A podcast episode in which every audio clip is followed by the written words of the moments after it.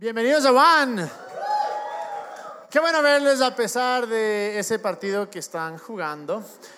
La ventaja es que pueden escuchar el podcast y a los que están escuchando el podcast, ojalá que sea pésimo partido. Y si no es tan malo, por lo menos que el equipo que te gusta, que pierda. No mentira. Gracias por venir, qué hermoso verles, vean, eh, si estás aquí por primera vez, qué chévere tenerte, nos encantaría conocerte al final. Eh, ya te vas a dar cuenta un poquito de lo que hacemos y de lo que somos. Pero para los que estuvieron la semana pasada y los que no estuvieron, quiero contarles que estamos en una serie que se llama Seasons. Una serie que realmente eh, creo que va a ser muy práctica y creo que si es que escuchamos y, y si es que somos honestos, creo que esto nos va a beneficiar realmente bastante, bastante.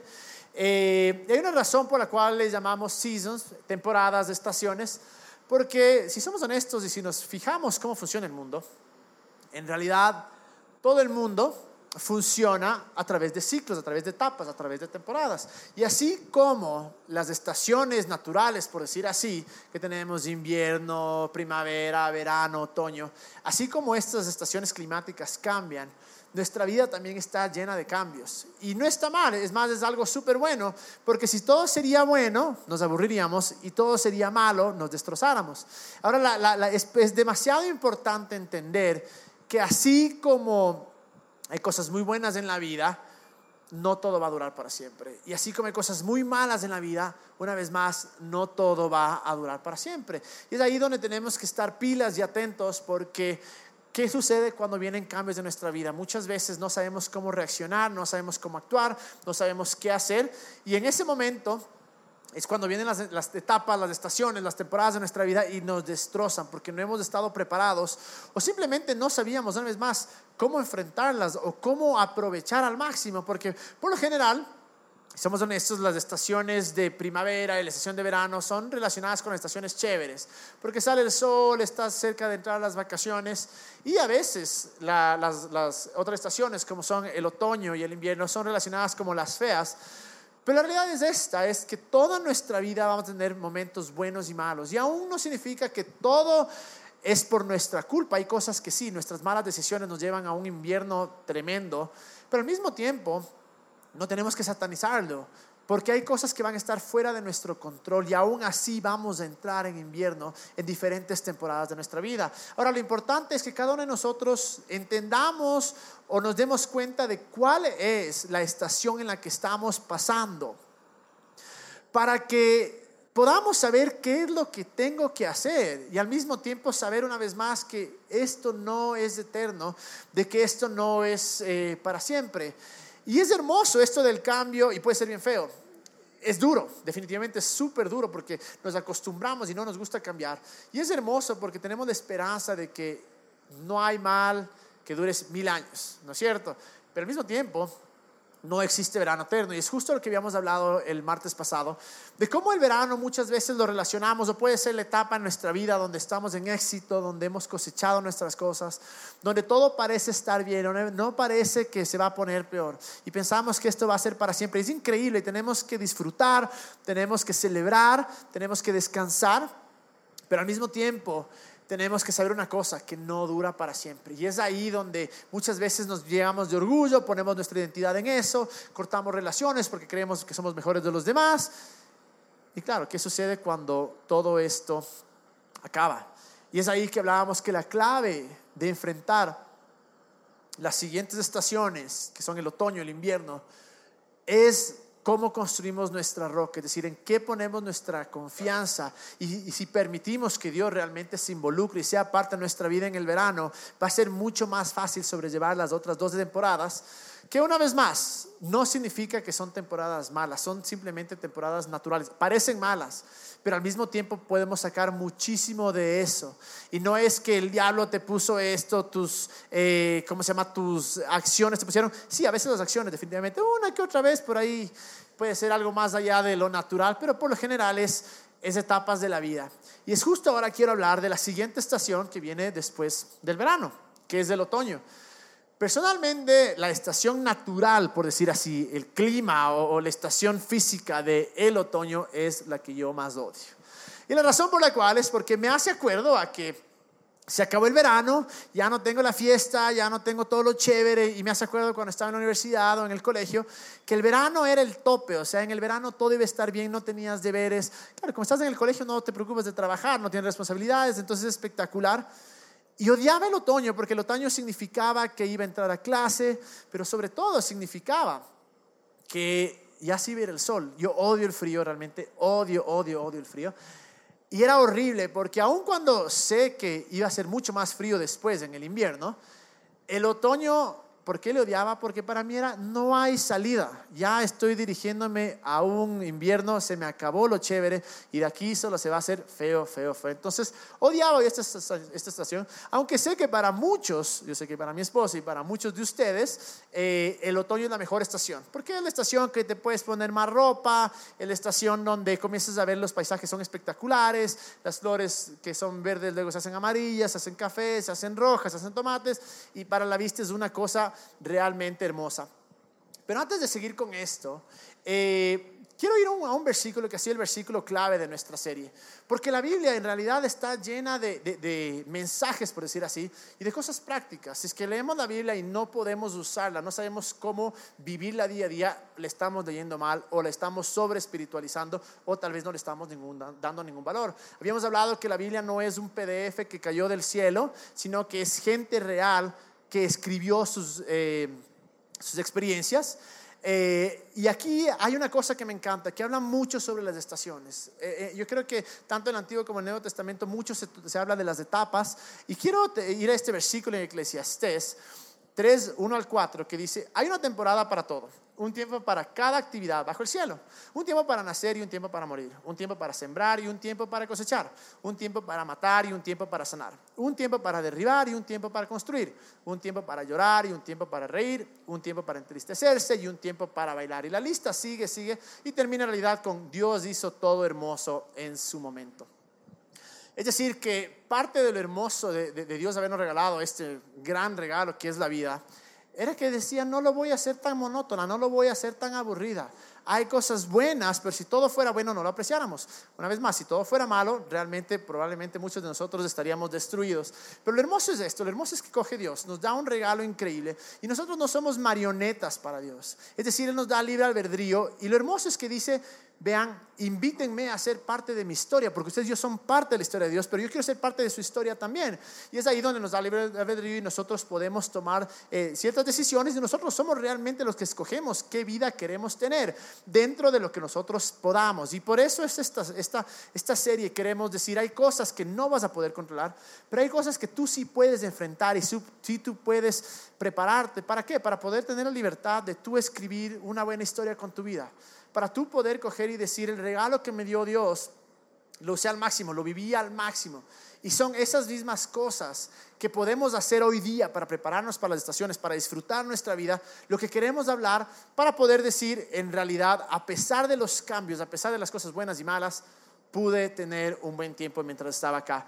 Y por qué realmente que este, este otoño eh, puede ser incluso a veces un poco depresivo, porque ya les digo, uno comienza a ver en lo natural, comienza a ver cómo las hojas se van yendo, cómo comienzan a pelarse los árboles, cómo ya sabes que algo más feo, algo más, más heavy viene. Y es ahí donde me gusta a mí comparar el, otoño con unas cosas que son eh, tres cosas que yo creo que todos en nuestra vida vamos a pasar. La soledad. Tenemos que cuestionar o estar seguros de quién somos, de decir nuestra identidad. Y también tenemos que tener una etapa de preparación. Y una vez más, esta parte de las de los estaciones feas, por decir así, que son el otoño y el invierno, realmente son necesarias, son extremadamente necesarias para que podamos crecer. Entonces no pensamos, no pensemos que es algo que solo a algunos les pasa, no, a todos nos va a pasar. ¿Ok? Y esta parte ¿Por qué digo que me gusta relacionar estas tres cosas de la vida que todos experimentamos, hemos experimentado, vamos a experimentar? Es porque, primero porque la soledad, es, la típica que cuando estás en el verano, estás en vacaciones, entonces sales con tus panas hasta de noche, incluso cuando te vas de vacaciones, estás, muy pocos son los que se van de vacaciones solos, la mayoría nos vamos con, con, familia o con amigos y estás con ellos todo el tiempo, saliendo, yendo a comer, disfrutando, entonces estás lleno de compañía. Luego vuelves al trabajo, vuelves a las clases en el otoño y ya no estás tan acompañado. Y es ahí donde muchas veces entra la parte de la soledad. Y lo comparo con esta parte en nuestra vida que llegamos a un punto en el que teníamos un montón de amigos, todo funcionaba, pero cuando comenzaron a irse los beneficios, cuando comenzaron a irse los frutos del éxito del verano, a veces en nuestra vida nos vamos a encontrar completamente solos. A veces aquellas personas que pensamos que iban a estar ahí para siempre, aquellas personas que dijimos van a ser mis hermanos, mis hermanas, van a ser conmigo, son familia, vamos a estar para siempre unidos. De repente uno se da cuenta y sabe que no tiene nadie. Ahora, sé que uno puede llegar ahí por dos situaciones. Uno, porque uno fue un pendejo y realmente no supo tratar a sus amistades y todos dieron la, la espalda. Ahí les diría, vean, o sea, reevaluemos, digamos, cómo estamos viviendo nuestra vida. A los otros es simplemente la gente se fue, ya no te veían interesante, muchos tal vez ya no veían qué podían sacar de ti, entonces ya no eras alguien con los que querían realmente salir. Pero sin importar en cuál de los dos lados estás, la realidad es que hay veces en nuestra vida que vamos a estar solos. Y no necesariamente es una soledad física, porque vamos a estar rodeados de gente igual. El problema es cuando aún estando rodeado de gente, nos sentimos vacíos y nos sentimos solos. Y muchas veces hemos llevado a esta soledad y la hemos eh, mostrado como una cosa realmente negativa, como algo realmente malo, como algo realmente feo. Y sí puede serlo, porque esta soledad nos puede destruir, pero al mismo tiempo esta soledad puede ser una oportunidad única que tal vez no va a volver por muchísimo tiempo, pero puede ser una oportunidad en la que yo puedo sacar provecho a esto y decir, ¿cómo hago que en esta soledad, cuando no tengo nadie, me enfoco en la persona más importante que soy yo. Y aun cuando a veces suene un poco egoísta esto de que tenemos que enfocarnos en nosotros, llega un punto en nuestra vida en la que tenemos que aprender a amarnos. Muchos ni siquiera nos soportamos a nosotros mismos y no nos damos cuenta que vamos a estar con nosotros hasta el fin. Y si no aprendemos a amarnos, si no aprendemos a valorarnos, si no aprendemos a realmente poder estar bien con nosotros, va a ser realmente complicado cuando venga, cuando venga el invierno. Y aun cuando no es eh, eh, esta parte de la, de la, del otoño, no es el momento más duro en realidad, no es el momento más trágico, sí es el momento en el que las cosas comienzan a caer y como se caen las hojas, es muy probable que nuestros amigos se vayan cayendo y nos encontremos en un lugar donde no sentimos que nadie está de nuestro lado. Y eso puede ser o las cosas que nos derrumban o puede ser una oportunidad extremadamente increíble, porque es en este momento en el que podemos ser honestos y reflexionar nuestra vida y poder decir, ¿por qué estoy donde estoy? ¿Qué estoy haciendo de mi vida? ¿Cuáles son los sueños y cuáles son las pasiones, el llamado, como quieras llamarle, que está sobre mi vida y por qué he llegado acá? Este momento de soledad también es un momento de muchísima creatividad, porque no estás ocupado con tantas cosas, no estás tan eh, ocupado con el éxito pero todavía no se ha ido todo. Es decir, es más, en el otoño, en las primeras semanas de otoño son donde todavía se cosechan las cosas. Es decir, todavía no se ha ido todo, todavía no se han caído todas las hojas, pero estás en este punto en el que todavía puedes pensar claro. Y al estar solo es el mejor momento en el que puedes enfocarte en ti mismo, que es extremadamente necesario, porque este tiempo tal vez nunca más vaya a volver. Nunca más va a regresar. Cuando uno está casado sabe que es la cosa más hermosa, pero ya no hay ese tiempo en el que solo pensabas en ti. Ahora es el tiempo en el que vas a pensar en alguien más en tu familia. Pero valoremos ese momento que estemos solos y en vez de, de ponernos todo dramáticos, morelios, y decir nadie me quiere, digamos, a ver, estoy en una circunstancia en la que no tengo nadie, está bien, voy a enfocarme en mí. Voy a trabajar en mí voy a amarme a mí, voy a poder estar bien conmigo mismo. Y el problema es que nunca hemos pasado estas etapas y cuando estamos solos, desesperados, vamos y buscamos que venga alguien, que venga alguien, que venga alguien en nuestra vida y nos va peor. Ahora, creo que desde el comienzo de, de, la creación y lo que nos relata en la Biblia es que siempre fuimos creados no para estar solos, sino para estar con compañía, de acuerdo a eso. Y por eso esta soledad no va a ser para siempre, pero es necesaria es extremadamente necesario, especialmente para aquellos que quieren casarse, quieren estar, eh, amarrarse con la mujer o el hombre de sus sueños. Lo que pasa muchas veces es que estamos de una persona en otra, en otra, en otra. Y no hemos tenido tiempo de parar y decir, ¿por qué es que todas mis relaciones fracasan? Porque inmediatamente me meto a otra, me meto a otra. Este momento de soledad puede ser el momento más hermoso porque es el momento en que te enfocas en ti y es el que tú defines quién tú eres. Y en realidad, aun cuando parezca que estás solo, no estás solo, porque miren lo que dice aquí en Salmos. En Salmos dice esto, Salmos 27.10, dice, aunque mi padre y mi madre me abandonen, el Señor me mantendrá cerca. Salmos, hay partes de Salmos que son llenos de emoción, otros que son realmente puñaleros, o sea que si es que, si es que te encanta el guaro, probablemente compras una botella, lees esto y terminas arando, pero como nadie hace esto, no hay problema. La cosa es que puede ser así, pero me encanta porque aún el autor coge y dice, aunque mi padre y mi madre me abandonen, el Señor me mantendrá cerca. Es increíble porque dice en pocas, aun cuando todo se caiga, aun cuando todos me dejen, hay alguien que no me va a dejar. Cuando todas las hojas del éxito, las bendiciones, todo desaparezca, hay alguien que no me va a dejar. Y ese alguien acá es Dios. Me acuerdo cuando yo estaba viviendo en Estados Unidos, tenía muchísimo tiempo para mí, muchísimo tiempo. Eh, me acuerdo que los fines de semana sí salía con mis amigos, pero algunos trabajaban. Y en verdad, para mí no fue un tiempo en el que tuve demasiados amigos. Eh, pero me acuerdo que entre semana o incluso a veces viernes por la noche, mis mejores momentos, mis mejores recuerdos son cuando simplemente traía esos, ¿se acuerdan esos Discman inmensos que no entraban en el bolsillo que de cargar? Me iba a un lugar separado y me ponía música y comenzaba a chilear con Dios. Y era para mí lo mejor porque en ese momento fueron donde salieron tantas ideas, tantas cosas, pero sobre todo fue un momento trascendental para mi desarrollo y mi crecimiento personal. ¿Por qué? Porque fue ahí donde encontré realmente mi identidad. Y es la otra cosa que trae el otoño. ¿Es el otoño el momento en el que nos frustramos y decimos, ya todo se fue la miércoles? O decimos, ¿qué puedo hacer ahora? Estamos lúcidos todavía, todavía podemos pensar claramente. Y es el momento tan trascendental donde tenemos que entender quién soy yo. ¿Quién soy yo? ¿Cuáles son mis anhelos? ¿Cuáles son mis deseos? ¿Qué gente me valora? ¿Qué gente no me, valora? Y para mí, así los momentos más cercanos a Dios ha sido en estos momentos. Porque fue en el momento en el que yo iba, y les digo, para mí, sé que eh, hay, hay, diferentes tipos de oración. Oración simplemente es conversar con Dios. Y hay veces que simplemente coges y repites y pides. Pero para mí la oración más hermosa siempre ha sido el chilear. Sentarme con una cerveza, con una limonada, con una pizza, con lo que sea. Y chilear. Decirle, Dios, háblame. Y esos momentos de, soledad, esos momentos donde, donde estamos todavía lúcidos, es el momento en el que tenemos que decir, Dios, dime realmente quién soy. Porque ¿qué es lo que sucede? Estábamos cegados por el éxito del verano y pensamos que éramos lo mejor, que nunca íbamos a caer. Y luego viene, pusimos nuestra identidad en eso. Y cuando las cosas van así y llegamos al invierno, cuando llegamos al fracaso, nuestra identidad está acá. Y por eso es muy difícil levantarnos. Pero es ahora cuando no tenemos ni el uno ni el otro y podemos decir, ¿quién soy yo realmente? ¿Y por qué es importante? Porque a pesar de mi éxito, mi fracaso, yo sigo siendo el mismo. Y me encanta este versículo en Proverbios que dice acá, dice, eh, Proverbios 23, 7, por cuál es su pensamiento en su mente, tal es él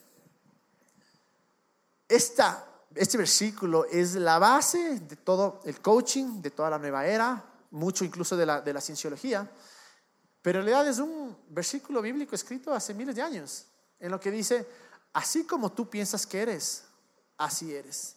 ¿Por qué? Porque tus pensamientos se convierten en acciones. Y cuando repites tus acciones, realmente se convierten en parte de tu identidad. Y es por eso que el peligro, por decir así, del otoño es que puedes llevarse tu identidad. Y puedes llegar en un punto en el que dices, realmente no soy nadie, realmente soy un fracasado. Y comienzas a ver todas las cosas malas que tienes en ti. Y el problema es que esta identidad que va a ser formada dentro de el otoño va a ser lo que guía los siguientes ciclos. Si sales del otoño diciendo que eres un perdedor, que no pudiste, que Dios nunca te va a aceptar, que eres un desastre, que nadie te va a querer, ¿saben qué va a pasar? Sorry. El resto de los ciclos vas a vivir de esa manera y tus acciones van a estar completamente erradas. Pero si salimos de este otoño diciendo, a pesar de las circunstancias, esto es quien yo soy. Y ahora, ¿quién define quién tú eres? Si no eres creyente y puedes encontrar a alguien que te ame con tanta locura, que esté dispuesto a dar todo por ti, y que puedas confiar en Él, confía en eso, pero creo que es realmente difícil. Para aquellos que sí son creyentes, nuestra esperanza sale de un lugar de lo que dice Dios que somos. Me encanta esa canción que dice, yo soy lo que tú dices que soy. Es por eso que la Biblia está llena de versículos de identidad, donde te dice, en Él eres esto, por Él eres esto, a través de Él eres esto. Lo que nos está diciendo es, así como te crea mi imagen y semejanza, así eres en realidad, créelo. Y esa identidad es la más, eh, cosa más poderosa, por decir así, para nuestra vida y para el resto de nuestra vida, porque de ahí van a partir nuestras acciones. Para aquellos que están ahorita solteros, es extremadamente importante saber cuál es tu identidad y saber cuál es tu valor. Yo me acuerdo cuando estaba soltero, eh, pero tenía el amor de mi vida, pero no me quería porque estaba engañada por el diablo. Cuando ella cogió y realmente se le quitaron la, la venda y se amarró conmigo y se casó, obviamente. Eh, me acuerdo un momento de, dolor, ¿saben qué dije? Dije, voy a dedicar este momento a realmente valorarme, a saber quién yo soy. No voy a, voy a luchar por ella, pero nunca voy a mendigar el amor. Nunca voy a hacer que me trate mal. Nunca voy a sacrificar mi dignidad. Y me acuerdo cuando ya nos amarramos, ella me dijo, una de las cosas que más me atrajo de ti es que nunca viniste rogando por amor. Y es así de sencillo. ¿Cómo? Porque en este momento de otoño tomé una decisión de saber quién era yo, lo valioso que yo era y cuáles eran los sueños que yo tenía y cuál era la vida que yo quería seguir. De aquí, de este momento, van a salir todas nuestras decisiones extremadamente importantes. Y les digo, si estás soltero, no te desesperes por amarrarte con alguien más, no te desesperes por estar muchándote con uno, con una, con otro, no sé, sino chilea y enfócate en ti. En este momento que tal vez estás buscando trabajo y no lo encuentras todavía, todavía no estás en el hueco donde ya no tienes ni un centavo, pero estás en el no sé qué hacer, no sé qué pasa, estás emprendiendo un negocio y no está, no está despegando, pero tampoco está hundido. Es ahora cuando tienes que sentarte y decir, ¿qué quiero? ¿Quién soy? ¿Qué es lo que quiero hacer? Porque en el verano se trata de incluirle a Dios en nuestra vida, de no dejarle fuera. Pero el otoño es el momento en el que tenemos que callarnos y decir, Dios, tú dime quién yo soy. Tú muéstrame realmente lo que tú has puesto en mi corazón. Porque hay todo un mundo afuera que nos va a decir cómo vivir, qué tenemos que vivir, cómo es, cómo tiene que verse una persona creyente cómo es como tenemos que hablar, a qué cosas tenemos que ir, qué cosas no tenemos que hacer. Y todo un mundo allá, toda una cultura lamentablemente cristiana y una cultura no cristiana nos van a decir, así tienes que ser, así tienes que ser, así, esto tienes que verte. Y si simplemente no hemos tenido el tiempo de descansar y decir, ¿quién soy yo realmente? ¿Cuál es mi valor? Vamos a estar extremadamente complicados. Y es por eso que una vez que estamos solos y usamos esta oportunidad para dejar que Dios nos lleve y nos diga eh, quién somos, es el momento de la tercera parte, que es la preparación. Hay una razón por la cual Jesús estuvo en el desierto 40 días antes de salir a hacer su trabajo, de, hacer su ministerio, de hacer los milagros, de llevar las buenas noticias. Hubo una razón, porque él sabía que necesitaba ese tiempo de soledad, ese tiempo de identidad y ese tiempo también eh, de preparación. Y el problema es que si no estamos preparados, va a venir el infierno, el infierno va a venir el invierno, que es parecido al infierno, y nos va a destrozar. Les digo porque lo he vivido. Cuando estamos preparados, cuando hemos experimentado una buena soledad, cuando hemos realmente llegado al punto en el que sabemos quién somos, es mucho más factible superar ese invierno. Y la otra cosa increíble de, de, de, la soledad y de saber quién tú eres es cuando podemos cortar la codependencia. Tantas veces nuestra felicidad depende de alguien más, de cómo alguien más me trata, de cómo alguien más dice que soy, del valor que pone sobre mi vida esta parte de encontrar nuestra identidad, de saber apreciar nuestra soledad y de estar preparados, lo que hace es cortar esa codependencia y nos lleva a un vínculo, a una dependencia completamente sana con Dios, que no es un controlador, que no es un manipulador, sino es un Padre lleno de amor que nos dice, por aquí es el camino, te amo, esto es lo que tú eres. Y por eso la parte de preparación es tan importante, porque si no estamos preparados acá, no solo nos arrastra el, invierno, pero vamos a estar preparados para la primavera. Y en el verano no vamos a poder disfrutar. Porque el invierno se nos llevó absolutamente todo. Es ahora, en este tiempo de preparación, donde toda mi energía, toda mi fuerza, todas mis ganas tienen que ir hacia un punto, hacia mi preparación. Y quiero contar una historia que Está en la Biblia, si fuiste católico, si fuiste evangélico, muy probablemente has escuchado esta historia, que es la historia de José. Y una vez más, más que el literalismo, que, me encantaría que entendamos esto, más que el literalismo de la Biblia, es el mensaje que realmente nos deja. Y me encanta esto porque es la historia de José, era el último hijo, me parece que eran de 11 hermanos, y era el favorito. Definitivamente era el favorito, el papá le amaba, le adoraba decía, eres, eres, eres todo para mí. Entonces los hermanos comenzaron a ponerse súper celosos y no le tragaban. Para colmo, este Wambra tiene un sueño en el que, bajo la interpretación, era que sus hermanos un día le iban a servir a él. Como bruto va y le cuenta a los hermanos, de hecho, puro el rico, porque sabe que su papá le iba a, a, a, proteger. Y les dice, mira, ¿saben qué? Ahorita me valen ustedes, porque eventualmente todos ustedes van a ser mis esclavos. Obviamente, imagínate que alguien te diga esto y dices, brother, sea, ¿quién te crees? Aparte que ya no le tragaban. Cogen y dicen, bueno, vamos a matarle. El hermano mayor dice, no, no le matemos. No es el mayor, pero Rubén dice, no, no le matemos. Entonces en eso terminan al man cogiendo y vendiéndolo como esclavo. Pero mucho, el papá pensó que se murió. La cosa es que, bueno, eh, llevan como esclavo a donde Potifar. Entonces Potifar dice, ah, este man realmente tiene algo especial. Vamos a, meterlo a la, a la, a que sea mi sirviente. Entonces el man ahí todo bien, pero la, la, ¿cómo se llama? La, la, esposa de Potifar era un poquito inquieta y le veía al man ahí, sus músculos, su cuerpo, y quería un postrecito del man. Entonces la balanza y el man dice, no quiero porque yo le voy a proteger a mi jefe. Y el man dice, ah, me quisiste violar. Y claro, se arma un escándalo, lo terminan mandando a la cárcel. El man estaba en la cárcel y en la cárcel de repente estaba el, faraón, que el faraón era realmente quien gobernaba todo Egipto. Eh, y coge y les, se enoja con el panadero y con el copero y les manda ahí a la, a la cárcel. Entonces, en la cárcel, estos dos manes cogen y tienen un sueño y fregados porque nadie sabía de qué se trataba. Entonces viene José y les dice, ¿sabes qué? El sueño se trata que pronto va a salir de la cárcel. Efectivamente, pronto salen de la cárcel y José les dice, verás, acordarás que yo fui el que te dije el sueño, acordarás de mí, el más, sí, seguro. Obviamente se olvida. Pasa el tiempo y llega el faraón y tiene un sueño. Tiene un sueño en el que del río Nilo salen siete vacas, salen siete vacas gordas, bien puestas, espectaculares. Y de repente, luego salen siete vacas flacas, hechas pedazos, desastrosas. Y las siete vacas flacas se comen a las siete vacas gordas, pero siguen flacas. Entonces el más se despierta y dice, hijo madre, qué heavy, ¿qué habrá pasado? Se vuelve a dormir. Otra vez un sueño que había un, un tallo con espigas de trigo, espectaculares, increíbles, lleno de fruto. Y luego salen otros tallos, marchitas, flaquísimas, y cogen y las absorben, las tragan y de repente ya no hay nada. Entonces el más se, despierta y dice, hijo de madre, ¿qué puede ser esto? Llama a todos los magos, a todos los adivinos, brujos, lo que sea, nadie le puede eh, identificar cuál es el sueño. En eso, el copero dice, ah, cierto, había un mancito ahí que estaba en la cárcel conmigo y el man me interpretó mi sueño, tal vez ve, te puede llamar. Cogen le llaman a, a José y José coge y le dice, mira, lo que se trata esto son Siete años van a venir de una gran, gran abundancia y luego van a venir siete años de gran escasez. ¿Ok?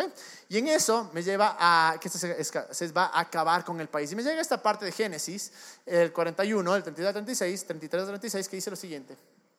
Yo le sugiero a su majestad que busque a alguien muy sabio e inteligente y que lo ponga a cargo del país. También le sugiero que nombre gente que se encargue de recoger la quinta parte de las cosechas durante los siete años de abundancia. Durante los siete años buenos que van a venir, Su Majestad debe darles autoridad para que junten y almacenen en las ciudades todos los alimentos y el trigo.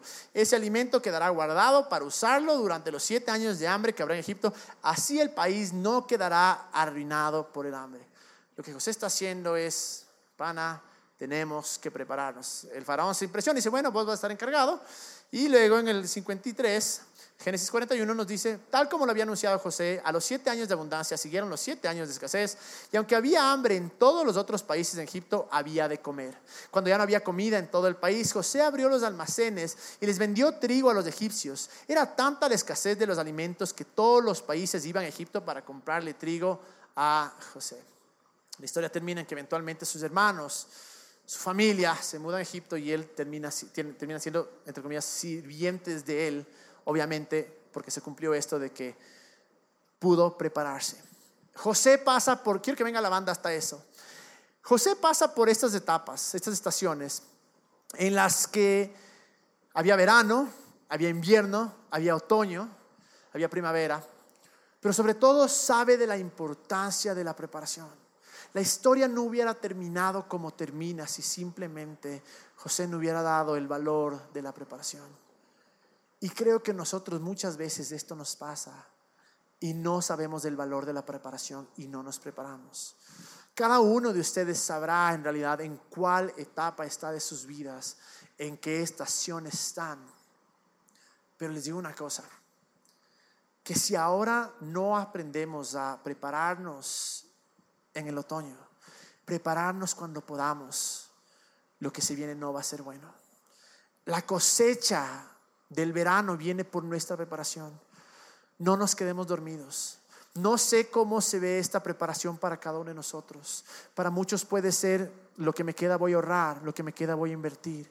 Para otros puede ser sé que están cerrando mi empresa, ¿cómo aplico para otro trabajo? Sé que están buscando un puesto con eh, capacidades específicas, ¿cómo me preparo para eso? Para aquellos que están solteros es, ¿cómo me preparo para que cuando encuentre a la persona de mis sueños no me diga, chuta, ha sido un cualquiera, ha sido una cualquiera, sino digan, dije, madre, sabe, eres una persona madura que sabes mantener relaciones. No sé en realidad cómo se ve eso para cada uno de nosotros, pero sí sé que cada uno de nosotros tenemos que llegar a ser honestos y decir, ok, estoy en este punto donde todavía puedo pensar, donde todavía todo no se ha ido a la miércoles. Y espero y ruego y oro que nuestras correcciones en el otoño, en estos momentos, tal vez de cierta manera pueden hacer que el invierno sea más fácil, más llevable. Pero la realidad es que tal vez vamos de igual a pasar un invierno largo. Ojalá sea más corto.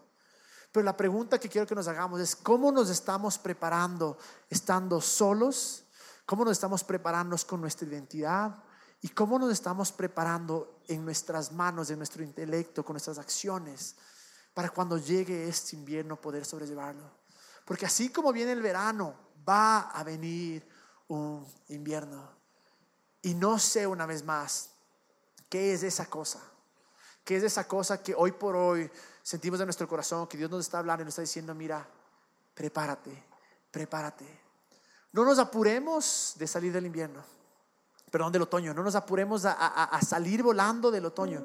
No nos apuremos a que esta estación se acabe antes de hora, no. Aprovechemos al máximo. Saquemos del jugo. Hagamos que esa estación sea una estación recordada donde primero que nada dejé que Dios me diga quién yo soy, encontré mi identidad y también al mismo tiempo me preparé. No permitas que el otoño se lleve tu identidad. No permitas que el otoño solo sea un paso más para el fracaso, un paso más para el desastre.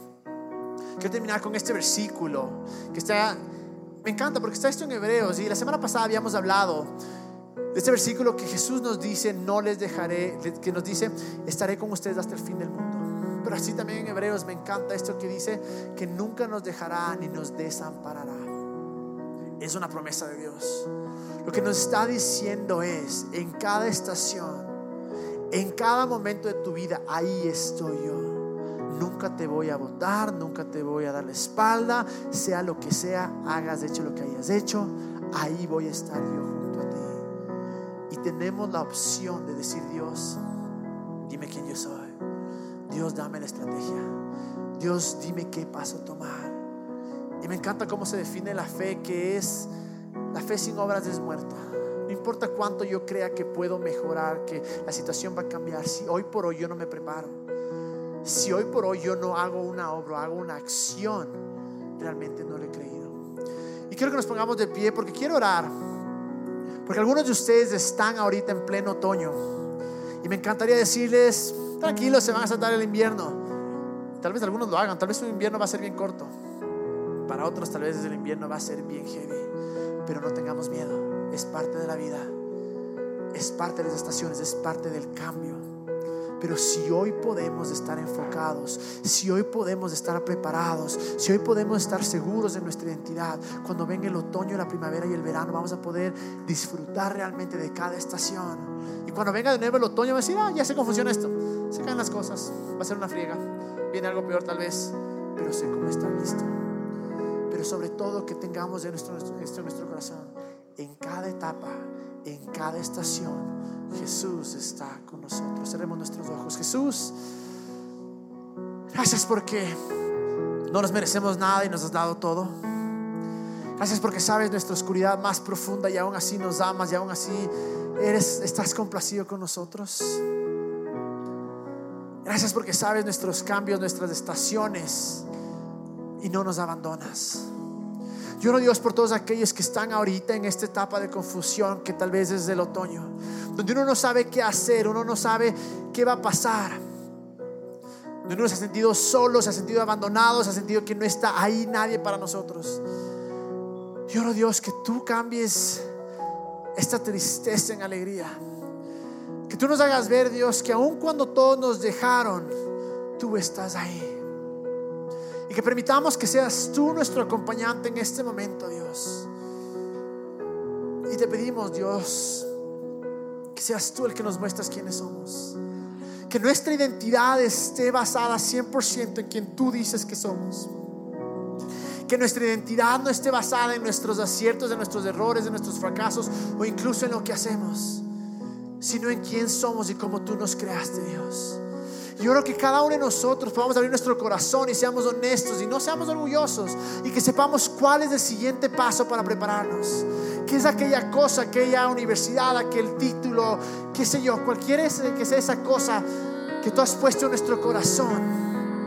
para seguir hacia adelante, para cumplir nuestro sueño, nuestro llamado, nuestro propósito.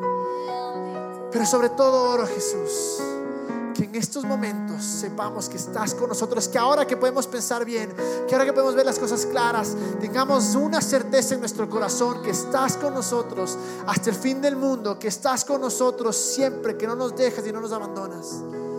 Y mientras te adoramos, Dios, recuérdanos quién, quiénes somos. Ayúdanos a no permitir que el otoño se lleve nuestra, eh, nuestra identidad. Pero mientras te adoramos, recuerda nuestra identidad, recuerda quién somos para ti y recuerda el sueño que has puesto en nosotros.